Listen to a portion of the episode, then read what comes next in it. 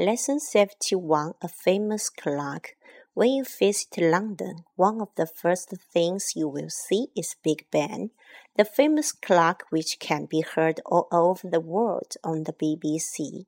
If the Houses of Parliament had not been burned down in 1834, the great clock would never have been erected.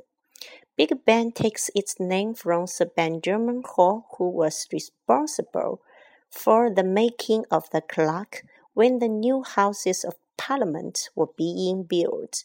It is not only of immense size, but is extremely accurate as well. Officials from Greenwich Observatory have their clock checked twice a day. On the BBC, you can hear the clock when it is actually striking because microphones are connected to the clock tower. Big Ben has rarely gone wrong. Once, however, it failed to give the correct time.